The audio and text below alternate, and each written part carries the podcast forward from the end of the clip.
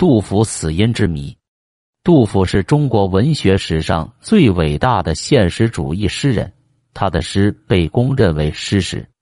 他的一生经历着玄宗、肃宗、代宗三朝，是唐朝由开元盛世转入动荡衰败的大时代。杜甫不是一个超越世外的隐士，而是一个深入社会、深入生活的实践者。杜甫在五十九岁那年去世，关于他的死。也有几种不同的说法。唐代大诗人杜甫，字子美，出生在一个奉儒守官的官僚家庭。其祖父杜审言是武则天时期的著名诗人，父亲杜贤曾为兖州司马和奉天县令，因此他享有不纳租税、不服兵役等特权。杜家到杜甫出生后已经家道中落。杜甫自己说，他少小多病，贫穷好学。奠定了学问基础。他虽贫穷多病，志气却很不小。杜甫觉得谪居家园很难施展胸中的抱负，成年后便游历全国。他的诸多作品都反映了对国土的赞美和对人民困苦生活的关注。杜甫一生历经漂泊。代宗永泰元年，当他五十四岁的时候，想安定下来，却失掉了好友严武。同时也失去了生活的凭借，于是他继续漂泊流浪，在五十九岁那年去世。关于杜甫究竟死于何因，有着诸多不同说法。自唐中叶以来，关于杜甫死因的说法主要有这样几种：一是啖牛肉白酒醉饱而死；一是溺水而死；一是因病而死。根据《旧唐书·杜甫传》了的记载。永泰二年，此时间有误，应是大历五年。杜甫，但牛肉白酒一夕而足于耒夷杨一，时年五十九。《新唐书》本传的记载与此基本相同。大历中，出瞿塘，下江陵，素寻不得事，县令据州迎之，乃得还。令常馈牛至白酒，大醉，一夕卒，年五十九。由此可见，杜甫食牛肉白酒，一日暴死。这种说法的史料来源十分正宗。但是，吃喝了牛肉白酒，怎样会置人于死地呢？这个问题引发了人们的猜测。从史源上说，早在两唐书成书之前，就有唐人郑处会《明皇杂录》的相关部分有了这样的记载：唐代宗大历五年（七百七十年）。杜甫客居耒阳一，游月祠，大水巨至，十多天没有东西吃。县令用船将杜甫接回来，并且送给他牛至白酒。杜甫一见饮过多，一息而卒。可见此后的两唐书均沿用了此说，只是没有清楚表明牛肉白酒是怎样置杜甫于死地的。而郑楚慧就说的详细明了。杜甫是因为吃的太多太快，腹胀而死。之后研究杜甫的人很多同意郑的说法。郭沫若在《李白与杜甫》一书中，对于杜甫的死因也曾做过专门论述。他认为杜甫的确是死于食牛肉白酒，不过不是腰死，而是因为中毒。郭沫若的分析看来还是比较科学中肯的。他认为。当时杜甫正因为大水而阻隔在耒夷这个地方，时值酷暑天气，当地的县官聂某命人送来了牛肉与白酒，杜甫并没有一次将它们吃完，于是剩下来的由于冷藏的不好而腐败了。我们知道腐肉是有毒的，特别在是腐败后二十四至二十八小时，毒性最烈，能使人神经麻痹、心脏恶化而致死。杜甫在食物腐败之后在世，加上当时他年老体弱又多病缠身，喝下的白酒加速使得腐肉毒素在血液中的循环，因此吃腐肉饮白酒中毒而死是说得通的。有人认为杜甫在大历五年先后于夏天和冬天两次为水所阻，第一次困于耒阳一方铁驿，脱险后实县令馈赠的牛至白酒。并没有大醉，更没有中毒而死。因为之后他写的《赠聂磊一阳一》既是长诗，要是死了就不会有此诗了。第二次是漂于湘潭之后，即在冬天回赵南进，再度来到耒宜阳一县，县令又送来了牛至白酒，因饥肠辘辘吃的过多，就死于暴饮暴食诱发的急性胰腺炎。在当时来说，此病易得急死。有人不同意这种看法，说大历五年夏天之后，杜甫还有六七首诗，如《回赵》《长沙送李十一》。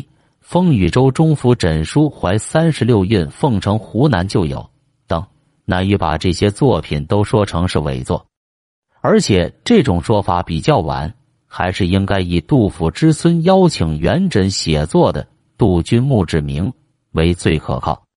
有人认为杜甫是溺死的，最早见于唐人李观的《杜甫不疑》这部书里有这样一段记载：福王耒阳一聂令不理。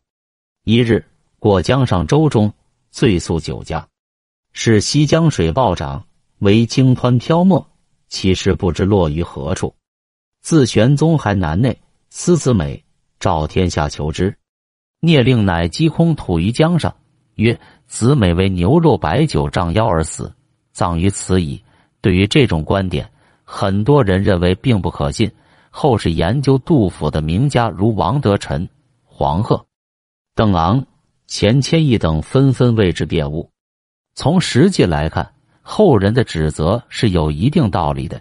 因为玄宗死于宝应元年（七百六十二年），他怎么可能在大历五年（七百七十年）去思念杜子美呢？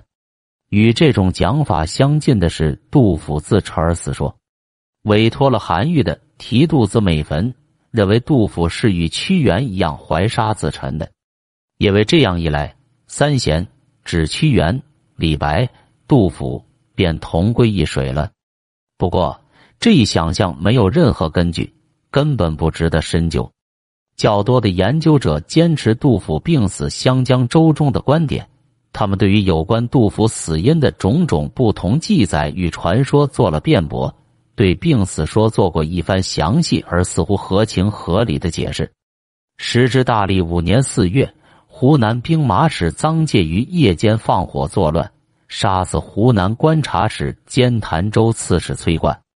其实，在潭州贫病交加的杜甫携家眷慌忙出逃，准备溯郴水投奔在郴州任上的舅舅崔伟。不料在杭至耒阳一线方田驿时，突然遇到江水大涨，无法行舟，只得停泊于一中。由于没有准备食物。杜甫好几天里得不到任何吃的东西，耒阳一县令聂氏闻此讯息，立即差人为杜甫送去丰厚的食物，并且修书一封邀请杜甫到县衙去。杜甫作诗感谢，诗题《聂磊一阳一仆足水，书至酒肉，聊饥荒江》，诗的代怀，兴尽本韵，至县成聂令。后因为水势持续不退。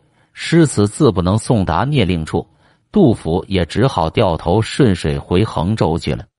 大水退去后，聂令再次派人在江面上寻找杜甫所在的船只，却不见踪迹，便立即断定杜甫葬身大水，遂命令手下在耒阳一线的北部建一棺木，以纪念这位闻名于世的伟大诗人。后来因为有了《明皇杂录》《杜撰不疑》。新旧唐书的记载，所以产生了杜甫啖牛肉白酒而死、溺死等传说。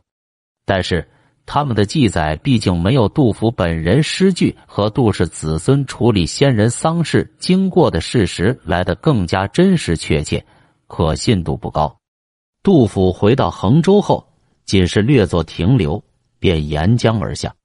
过洞庭湖时，他书有《过洞庭湖》诗。破浪南风正，回墙未日斜。湖光与天远，直欲泛仙茶。诗中“南风正”“回墙”等字眼，恰证明了杜甫从上游而下的情景。由于杜甫一秋一冬居于舱内，封闭病日益加剧，最后卧病周中。这时偏偏天不怜人，杜甫的幼女夭亡。于是，在他写出了一首长诗，分集舟中扶枕书怀凤城湖南亲友后，这位伟大的诗人便溘然长逝。一些研究杜甫的学者提出，如果说杜甫在耒一杨一没于牛肉白酒，那么这些杜诗中所记述的事实又该作何解释？杜甫死后，他的家人甚至连安葬他的钱财也没有，只好旅殡于乐邑杨一。直到四十三年之后，才由杜甫孙杜四叶使从岳一阳一把杜甫的遗体运到了河南偃师，葬于首一阳一山杜沈岩的墓旁。杜四叶还拜请了元稹为杜甫作墓志铭，铭文中有“扁舟下荆楚间，竟已遇卒，吕鬓月一阳一，享年五十有九。”元稹唐固简孝公不员外郎杜君墓志铭的句子。这也可以作为杜甫病死湘江州中的有力证据。也有人对杜甫究竟得了什么病有不同意见。从医学角度分析了杜甫的生活经历及晚年的健康状况，认为杜甫真正的死因是糖尿病。这种观点是用的现代的医学知识来研究古人的病情，是一种比较崭新的说法。杜甫到底是病死湘江州中？还是没于牛肉白酒，或者葬身春水，各种说法均言之凿凿，尚不能最后下定论，还有待研究者们做更进一步的探讨分析。与上述问题相连的一个谜案是杜甫死后葬在何处。由于对杜甫死因的看法不一致，杜甫的葬处也有较大的不同。郑处会《明皇杂录》几两唐书记载，杜甫吃了牛至白酒。死于衡州耒一杨一。根据当地的方志记载，杜甫墓在县城北一公里的耒江畔。此墓在南宋理宗景定年间重建，明朝时又再次修筑。不过，有人提出，其后杜甫的孙子杜四叶为了实现祖父迁葬祖茔的遗愿，将杜甫的墓迁到了河南偃师。耒一杨一实际上仅仅是当时的一个全错家。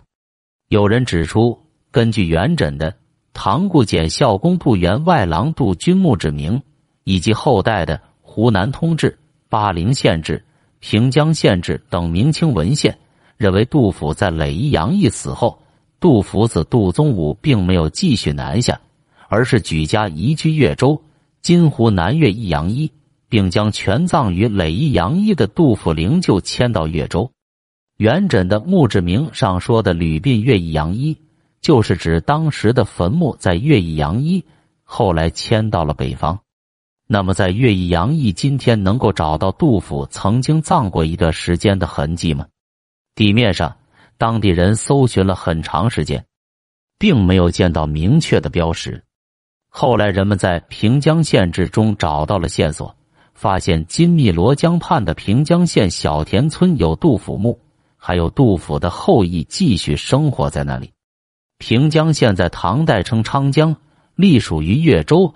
吕鬓月一阳一就是指当时葬在平江县。一些人提出，杜甫死后，子杜宗武贫困无力迁葬，也在平江病逝。这样，杜甫长子、长孙这一支不得不留在平江为祖宗守墓地。唐宪宗元和八年（八百一十三年）。杜四叶将杜甫安葬于河南首义阳一山下，这是杜甫最后的归宿地。杜甫墓现在河南巩义市老城西北的芒岭上。清乾隆年间，杜甫墓被村民的麦地包围，越缩越小。但县令朱旭志想办法找到了墓的所在地，造营树碑以示纪念。今天的墓地坐北朝南。杜甫长子。次子的墓也在近旁，形似覆斗，高十米，周长七十二米。不同意者认为，杜甫灵柩其实并没有迁葬。清朝同治间，有位叫张月龄的老学究在实地考察偃师后，写了一篇《杜公布墓变》的文章，认为偃师没有杜甫墓，也没有杜氏的后裔。杜宗武、杜四叶一支一直在平江为杜甫祭守墓地。所以，他们与杜甫一起葬在了平江，并没有归葬偃师。平江现有杜氏的后裔，其实是对这个问题的最好说明。今天考证出杜甫的墓到底是在雷阳一平江还是偃师，其实并没有多少实际意义。不管是真真假假，只要能表达出后人对杜甫的一点纪念之情就可以了。不过就学术而言，搞清这个问题仍是具有较大意义的。